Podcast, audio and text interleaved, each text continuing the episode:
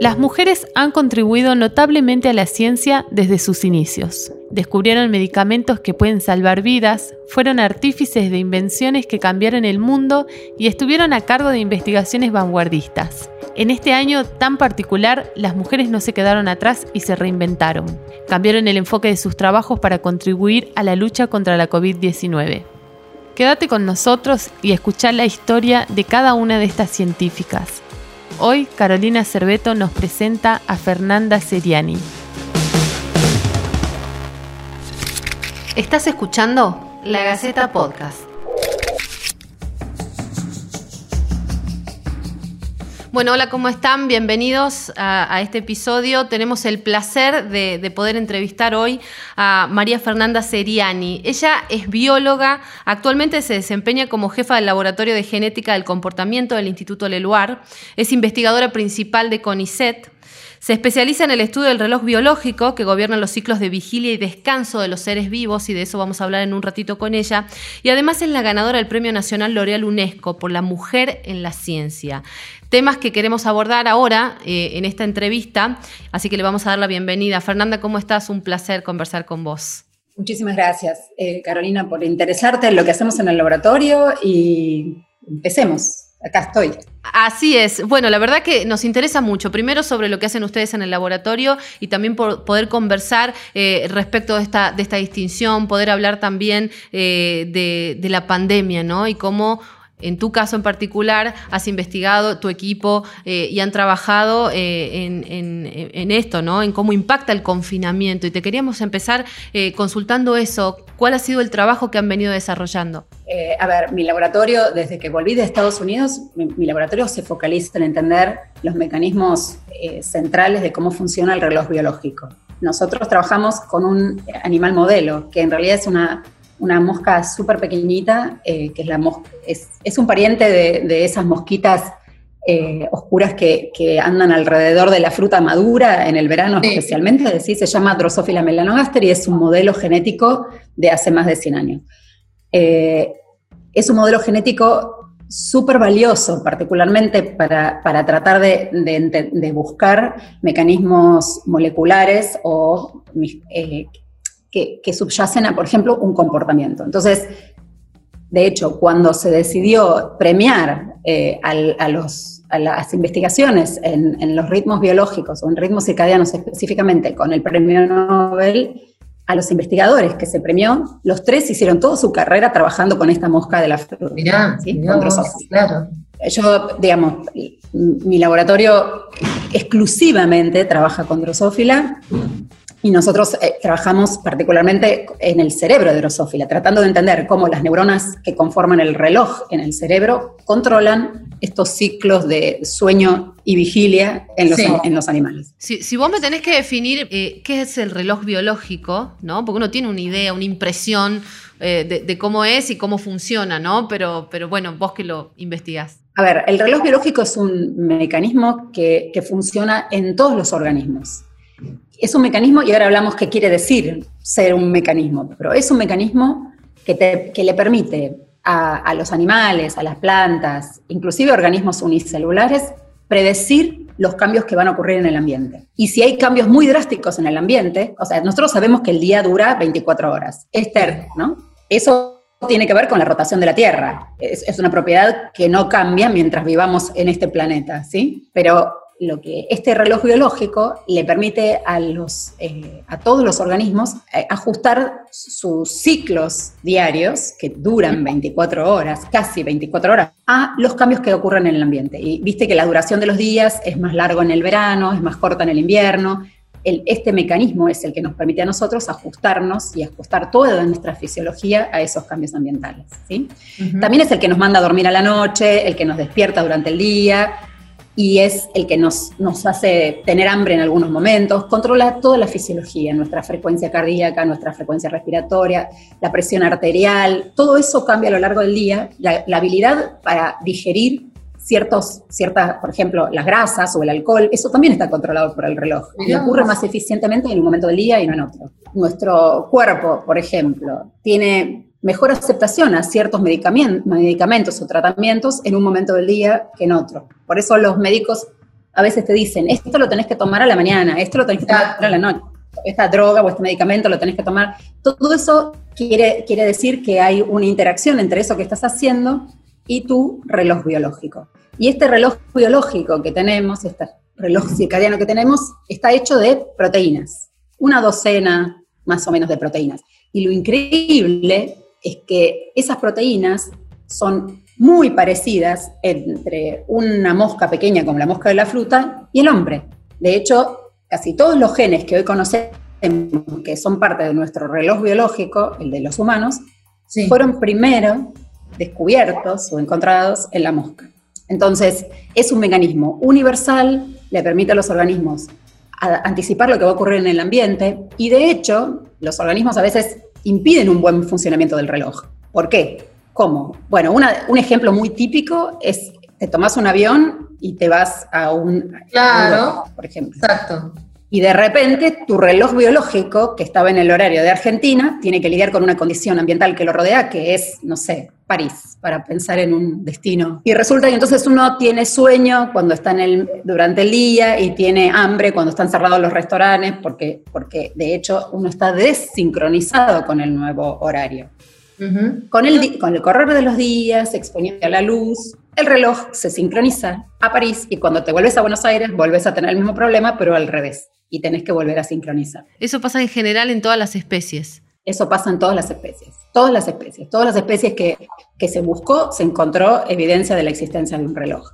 Y eso, eso te, eh, te, hace pensar qué fuerte que es el impacto de la condición ambiental sobre los organismos, ¿no? Esto es un, esto es un eh, mecanismo que eh, apareció muy tempranamente en, en, la evolución, muy tempranamente, porque uno no se da cuenta de eso, pero estar expuesto a la luz son, implica a la luz, a los cambios de temperatura. Bueno, depende del nicho que ocupa la especie, puede ser las mareas. Para los humanos y también para otros animales es muy importante la interacción social con otros, con congéneres. La mayoría de nosotros sabemos que sufrimos bastante la, pandemia, sufrimos bastante, la mayoría de la gente empezó a tener actividad hasta mucho más tarde, está expuesto a pantallas muchas más horas por día y hasta cualquier horario del día y eso afectó sobre todo el sueño. Hay mucha gente que reporta problemas de sueño asociados a, esta pandemia.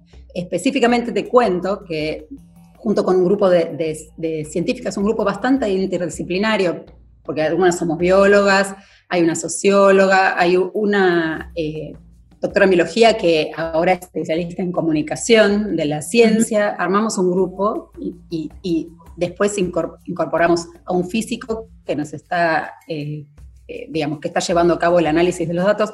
Decidimos eh, hacer un, armar un, proyecto que fue financiado por, por, la Agencia de Promoción e Investigación del MINCIT, del Ministerio de Ciencia y Tecnología, un proyecto para estudiar el impacto de la cuarentena sobre el reloj biológico. Para eso hicimos unas encuestas más o menos a lo largo de, tres o cuatro semanas, que, finalmente la completamos en entre julio y agosto de este año. Eh, y ahora estamos analizando los resultados porque lo que nos interesa, y a la par de, desarrollar una aplicación, una aplicación para celular. Y la idea es que la gente, contestando una serie de preguntas, la aplicación le permite evaluar de qué manera eh, su vida diaria afecta el funcionamiento de su reloj. Conocer esto como, como, como personas, ¿no? Cómo nos ha afectado la cuarentena a nuestro reloj. ¿Qué nos permite mejorar? Eh, ¿qué, podemos llegar a advertir? Es, a ver, eh, justamente nosotros estamos bastante convencidos, pero los datos nos están, ahora tenemos datos, cuatro mil y pico de, respuestas, que gente muy, este, a quienes le estamos eternamente agradecidas, nos permitieron tener como una, especie de ventanita dentro de su reloj biológico, cómo están, cómo estaban en el momento que contestaron la encuesta. Digamos, los resultados no los tenemos todavía, los estamos analizando, pero eh, lo que tenemos claro es que comparados con otras poblaciones y con trabajos publicados en otro momento, la, la, población en la Argentina y particularmente la gente de AMBA tiene como un corrimiento de su fase de actividad, ¿sí? Y esto muchas veces lo que implica es que vas perdiendo horas de sueño, por ejemplo. Entonces, tener claro que te está pasando eso o cuáles son las actividades que vos haces a lo largo del día que, que interfieren más con tu reloj biológico, vos podés cambiarlas, por ejemplo. No es, muy bueno para tu reloj biológico cenar e irte a dormir inmediatamente. Tampoco es mm. bueno para tu sistema digestivo, ¿sí? Pero claramente no, no es bueno para tu reloj biológico, la hora de la cena. Y, claramente es bueno que uno tenga horarios regulares todos los días. Entonces, más allá de que la, aplicación esperamos que está lista antes, de fin de año y, veremos si, si, lo podemos hacer o no, nosotros creemos que uno de los usos que va a tener esta aplicación va a ser alertar a la gente a que tiene un reloj y que ese reloj hay que cuidarlo, porque cuando uno no cuida su reloj, en el tiempo puede, digamos, volverse más susceptible a tener algunos tipos de enfermedades. Aunque más no sea, esta cuestión educativa nos va a servir. Quizás además puede servir eventualmente, dependiendo de cómo nos vayan con el virus, con este u otros, eh, también nos va a servir para evaluar eso nuevamente. Pero sí. ¿Cómo, cómo trabajás eh, este sentido de, la investigación a la hora de planear, de pensar en un proyecto? ¿Cómo un investigador lo, idea, no? Eh, vos me decías que trabajás interdisciplinariamente con otras personas que van sumando elementos.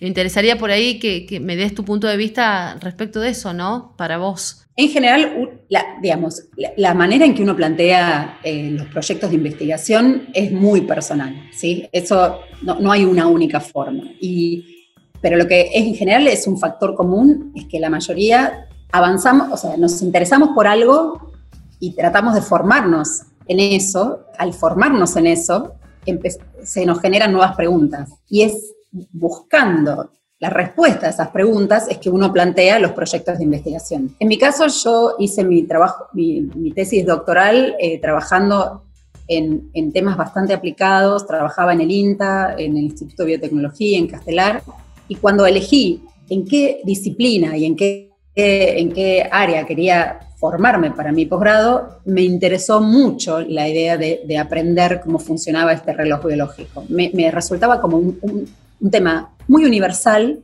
y por lo tanto muy esencial. Yo no estaba en ese momento pensando, bueno, quiero resolverle la vida a, a, la gente. Yo quería entender cómo funcionaba ese reloj, que, me pare, que el hecho mismo de que estuviera presente en todos los organismos hablaba de su importancia. Y el conocimiento se, se construye así, o sea, paso a paso y, es, una, es, un trabajo colectivo. Entonces, un grupo de investigación hace una serie de, de, de, de experimentos concluye una serie de cosas, reporta eso a la comunidad científica, a otra persona esos resultados le sirven para construir un paso más o para subir una, hilera más de ladrillos en una pared. A veces uno puede decir, bueno, a mí la verdad es que me interesa un montón resolver este problema puntual y entonces uno dedica todo su esfuerzo en encontrar, no sé, una vacuna para el coronavirus. Pero no se puede trabajar en la vacuna para el coronavirus si no tenés grupos tratando de estudiar cómo, cómo infecta ese virus a, los, a las células en las que entra, cómo se regula eso, cómo las células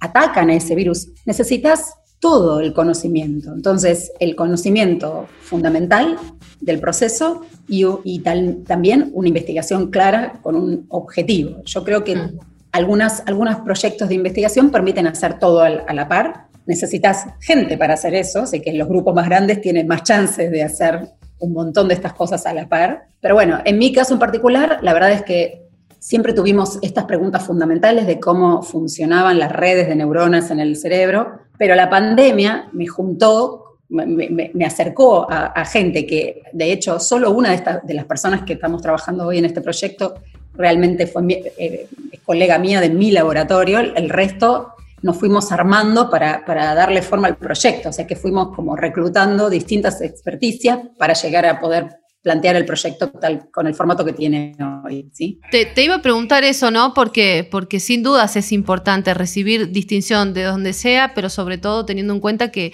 se valore ¿no? el rol de la mujer en la ciencia. Tal cual. Eh, Primero, aumentó muchísimo en la última década en la Argentina la comunicación sobre qué hacen los científicos. Al hacer eso, obviamente también se puso de manifiesto el, trabajo de las mujeres científicas.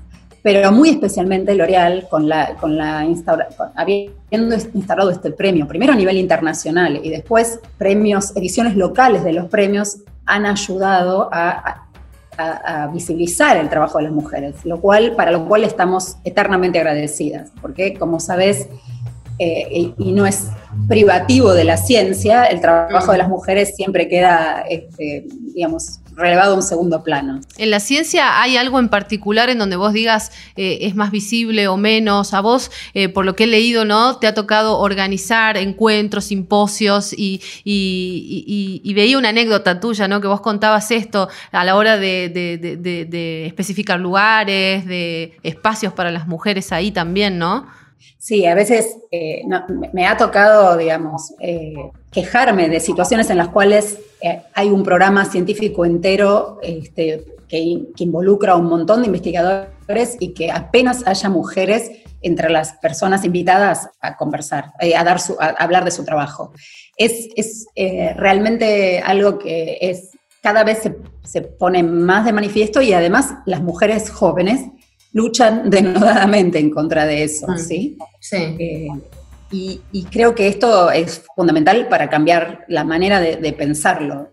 A veces la, la, ciencia, como muchas otras profesiones, se nutren de la confianza entre los pares. Y en un mundo principalmente, donde los pares principalmente son hombres, no es para nada sorprendente, si querés, que pasen desapercibidas las mujeres. Y eso es, es un, digamos, es un sinfín, ¿no es cierto? Es una cinta de continuo, vas a tener la misma situación en las cuales las personas que reciben más atención son las mismas que son invitadas, que son las mismas que son premiadas, que son las mismas a las cuales se les, eh, se les otorga financiamiento para trabajar y de hecho, es tan claro el, sesgo eh, en contra de las mujeres que inclusive hay publicaciones científicas que muestran que siendo juzgados tanto por hombres como por mujeres, o sea, un CV con el nombre de una mujer es evaluado más duramente que un CV con el nombre de un hombre, por más que sea el mismo CV. Y esto es un experimento que se hizo, ¿sí? Esto está publicado eh, hace ya más de, más de, cinco años, o sea, es algo que se viene trabajando activamente con la idea de tratar de revertirlo, ¿sí? ¿Cómo se lo revierte? Vos decías recién que, las generaciones de, investigadoras más chicas, las que van ingresando al mundo de la ciencia, luchan de otra manera, se imponen de otra forma. A ver, a mí me interesa, eh, cuando estoy entrevistando gente, elijo por... Eh, su interés por lo que hacemos, por la, empatía, la corriente de empatía que se genera entre nosotros. O sea, yo, no elijo eh, necesariamente a favor de las mujeres, pero curiosamente mi grupo suele estar más este, nutrido de mujeres y de hecho tengo un, porcentaje de, las personas que ya se doctoraron conmigo, que son más de una docena, un alto número de mujeres que hoy día tienen sus posiciones este, independientes en otras instituciones, incluso algunas fuera de la Argentina. Exacto, así que bueno, te agradecemos un montón, gracias por esta charla y yo desde acá me despido, un saludo a todos ustedes que nos han escuchado y nos han acompañado en este nuevo episodio. Hasta la próxima. Esto fue La Gaceta Podcast.